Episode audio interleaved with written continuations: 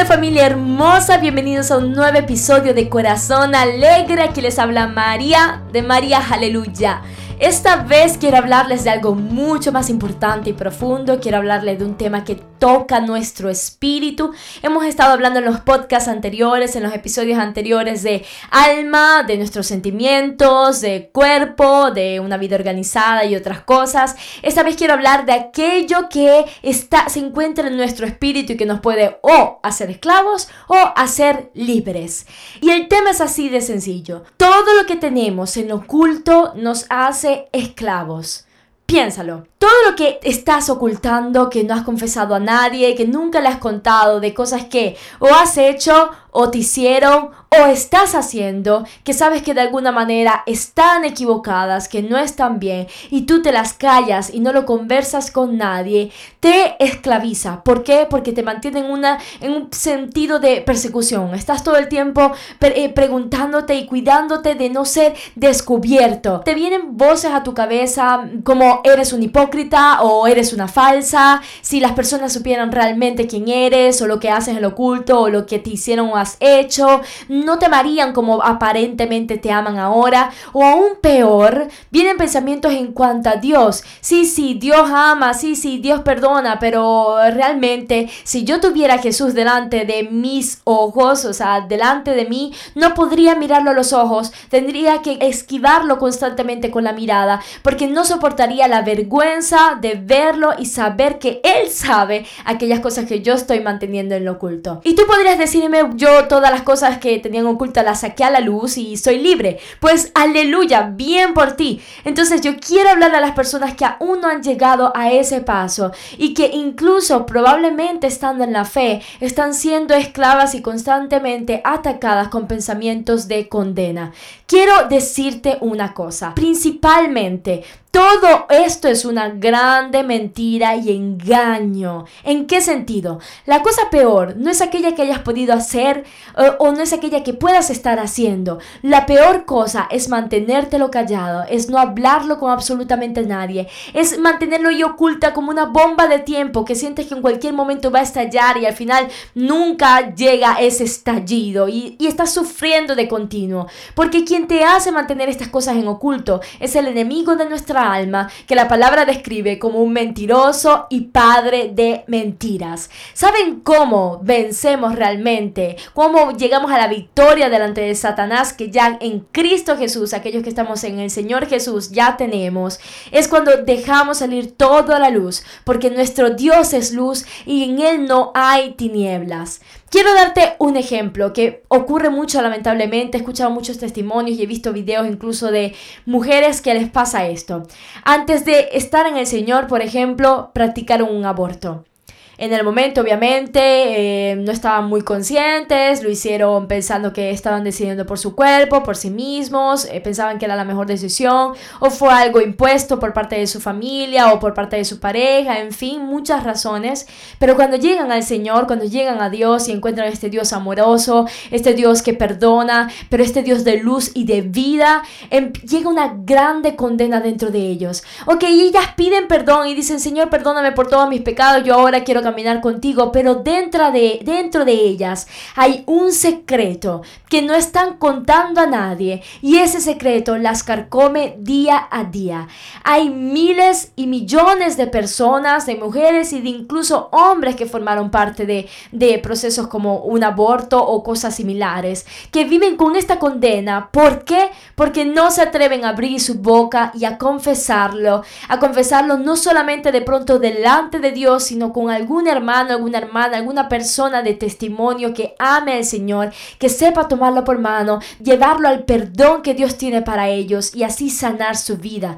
Gente, muchas personas están bajo el dominio del enemigo, viviendo en tristeza, no pudiendo adorar a Dios de todo corazón, no pudiendo servirlo porque se sienten indignas por pecados que llevan ocultos, por cosas de su pasado que no han confesado. Otro caso, por ejemplo, ¿qué me dicen de la famosa y tan mencionada pornografía. Esto es un pecado. La palabra habla de que si tan solo miráramos a una persona con deseo para codiciarla, dice, hablando de los hombres, si miró a una mujer con codicia, ya están adulterando con estas mujeres en su corazón. No se necesita llevar a cabo el acto físico para ya adulterar. La, la pornografía es una distorsión de lo que Dios ha creado, de algo que Dios creó santo y hermoso dentro de un núcleo familiar. El hombre lo ha hecho algo cochino, horrible, violento que lamentablemente hoy en día invade las casas de las personas, invade la vida incluso de niños de manera impresionantemente rápida. Y estas cosas te distorsionan completamente, te hacen sentir mal si sabes que están mal. Viene condena tu vida, te sientes esclavo de ellas. Pero cuando tú llegas de pronto a un contexto de iglesia, donde todos parecen haber sido ya lavados, perfeccionados, sanados, donde nadie habla de sus vidas antiguas o de sus pecados anteriores, donde, donde todos parecen ya haberlo alcanzado, porque es muy fácil en dos horas a la semana tener una sonrisa todo el tiempo, amar y abrazar a las personas y no abrirte de lo que realmente estás viviendo, pasando, sea en tu familia, sea en tu vida personal, sea eh, aquello que te está presionando y persiguiendo de tu pasado.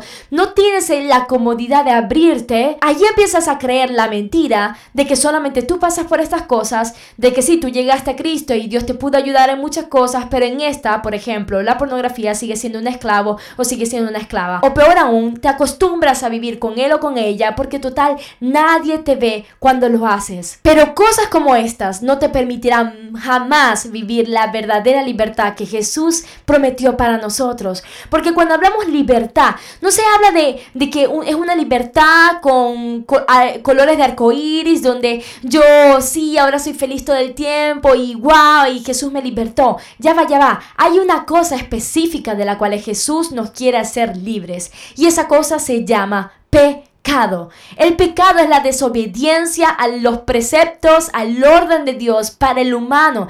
Es el egoísmo y egocentrismo donde digo, yo haré con mi vida lo que yo quiera, yo tomo las decisiones por mi cuerpo, yo tomo las decisiones de mi vida y no tengo que tomar en consideración lo que Dios dice en esta área porque yo quiero decidir aquí.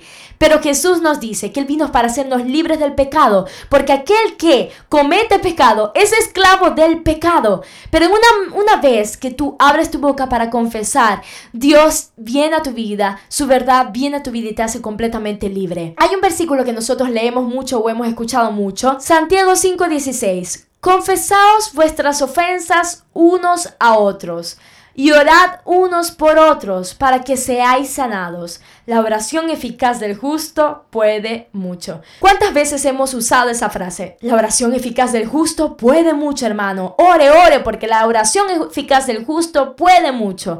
Pero esa frase está dentro de un contexto muy específico, un contexto donde te está recomendando y al mismo tiempo ordenando por tu bien de confesar unos a otros nuestras ofensas, nuestros pecados, dicen en otras versiones.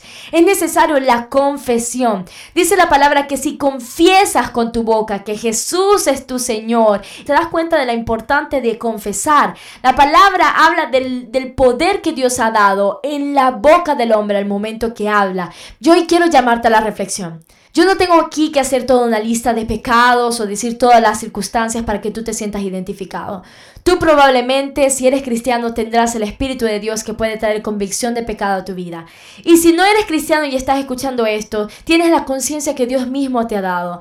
Tú sabes, si te detienes en un momento en tu interior, que son aquellas cosas que tú estás guardando por años, que pueden ser rencores con personas, falta de perdón, pecados ocultos, tantas cosas que puedas estar haciendo o cosas que te sucedieron en el pasado, que te mantienen herido, que no te dejan confiar en las personas. Todas estas cosas yo te quiero invitar a estar dispuestas a llevarlas a la luz. Escucha este hermoso versículo que estaba en Isaías y que Jesús lo citó hablando de sí mismo.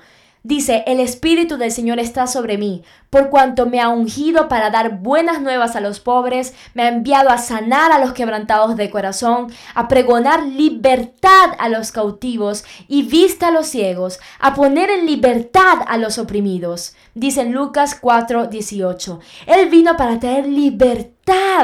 Pero para eso tú debes reconocer de ser un cautivo o una cautiva de tu pasado o de aquello que mantienes en oculto. En el momento que tú lo reconoces y que tú lo confiesas, que tú corres a una persona que, que tú sabes que, que es de testimonio. Incluso si no tienes a nadie, pero estás escuchando este podcast y decides correr a mí, aquí estoy, estoy a disposición. No importa si nos conocemos o no, yo no estaré aquí para juzgarte. Yo estaré aquí deseosa para decirte, aleluya, muy bien. ¿Quieres hablar? Pues hay perdón, hay una nueva vida, hay libertad en el nombre de Jesús. Así como Jesús sanó y libertó mi vida, así quiere hacerlo en la tuya hoy. Y escucha también qué hermoso Isaías 42, 16. Conduciré a los ciegos por un camino que no conocen, por sendas que no conocen los guiaré. Cambiaré delante de ellos las tinieblas en luz y lo escabroso en llanura. Estas cosas haré y no las dejaré sin hacer. Este es nuestro Dios, aquel que cambia delante de nosotros las tinieblas y las convierte en luz en nuestra vida. Jesús dijo, yo soy la luz del mundo, el que me sigue no andará en tinieblas, sino que tendrá la luz de la vida. Esta luz resplandece en las tinieblas y las tinieblas no han podido extinguirla. ¿Sabes cuál es el secreto para llegar a la libertad completa? Es no pensar en la vergüenza que te causa aquello que estás ocultando, sino pensar en la victoria que tendrás en el momento que lo confiesas y eres libre, con alguien que pueda orar junto a ti, pedir sanidad de corazón para tu vida y pedirle al Espíritu Santo de restaurarte y de llenarte. ¿Saben cuántas personas están oprimidas literalmente por el diablo? Donde en su vida, en su cuerpo, espíritus inmundos, demonios han hecho demora en sus cuerpos por causa de cosas que ellos mantienen ocultas, por causa de su pasado cuando jugaron jugaban a las cartas, o cuando jugaron a la Ouija, o cuando fueron a un brujo, o cuando iniciaron a hacer cosas de viajes astrales, cuando empezaron a estudiar cosas de los astros. Todas son prácticas ocultas de ocultismos que han hecho en su pasado, abrieron puertas al enemigo, viven dentro de ellos cosas que no tienen que ver con Dios y pueden incluso ir a la iglesia y escuchar un mensaje, pero mientras ellos no abran su boca para confesar, yo he hecho esto, yo era esta persona, yo acudí tantas veces a este santero o a este brujo, mientras ellos no confiesen, son atormentados por demonios, donde tienen pesadillas, donde sufren con depresión, donde tienen pensamientos de suicidio, donde vienen pensamientos horribles a sus mentes y ellos sufren y dicen, pero ¿cómo es posible? Si ya soy cristiano, ¿cómo es posible que aún lucho con esto? Pues déjame decirte que ser cristiano es una palabra. Ser cristiano verdaderamente es ser hijo de Dios, es ser discípulo de Jesús y es caminar como Jesús caminó para que otras personas puedan puedan verte y sin que tú lo digas digan, wow, este es un cristiano porque parece un Cristo pequeño. Así llamaron a los cristianos, los llamaron así porque ellos parecían Cristo, ellos parecían Jesús, pero en forma pequeña, porque hacían las mismas cosas que Jesús hacía. Eso es ser cristiano. Si en tu vida necesitas libertad espiritual, la primera cosa que tienes que hacer es correr a alguien lleno de Dios, abrir tu boca, orar con esa persona y en ese momento verás cómo le cerrarás las puertas al enemigo y nunca más tendrá cómo condenarte y cómo darte fastidio. Gente, lo que tenemos en lo oculto nos hace esclavos, pero en el momento que lo llevamos a la luz, somos verdaderamente libres. Que este mensaje pueda haber movido tu espíritu, tu alma, que no traiga condenación, sino esperanza a tu vida no le creas al enemigo de tu alma que te dice que no hay salvación para ti, que trae condena y vergüenza a tu vida. Rompe esa vergüenza, corre de la persona justa, corre delante del mismo Jesús en tu intimidad y abre tu boca para confesar y verás que ahí estará el Espíritu de Dios para sanarte y traer libertad. Un abrazo gente, se me fue el tiempo, Dios te bendiga muchísimo. Comparte este episodio con las personas que sabes que les servirá escucharlo. Y nada, te espero aquí el próximo viernes en Corazón Alegre. Recuerda que mi Instagram me encuentras como María Hallelujah, escrita en inglés. Y nada, haz este importantísimo paso y verás que solo así realmente podrás mantener un corazón alegre y darle sentido a tus días. Un abrazo, bye bye.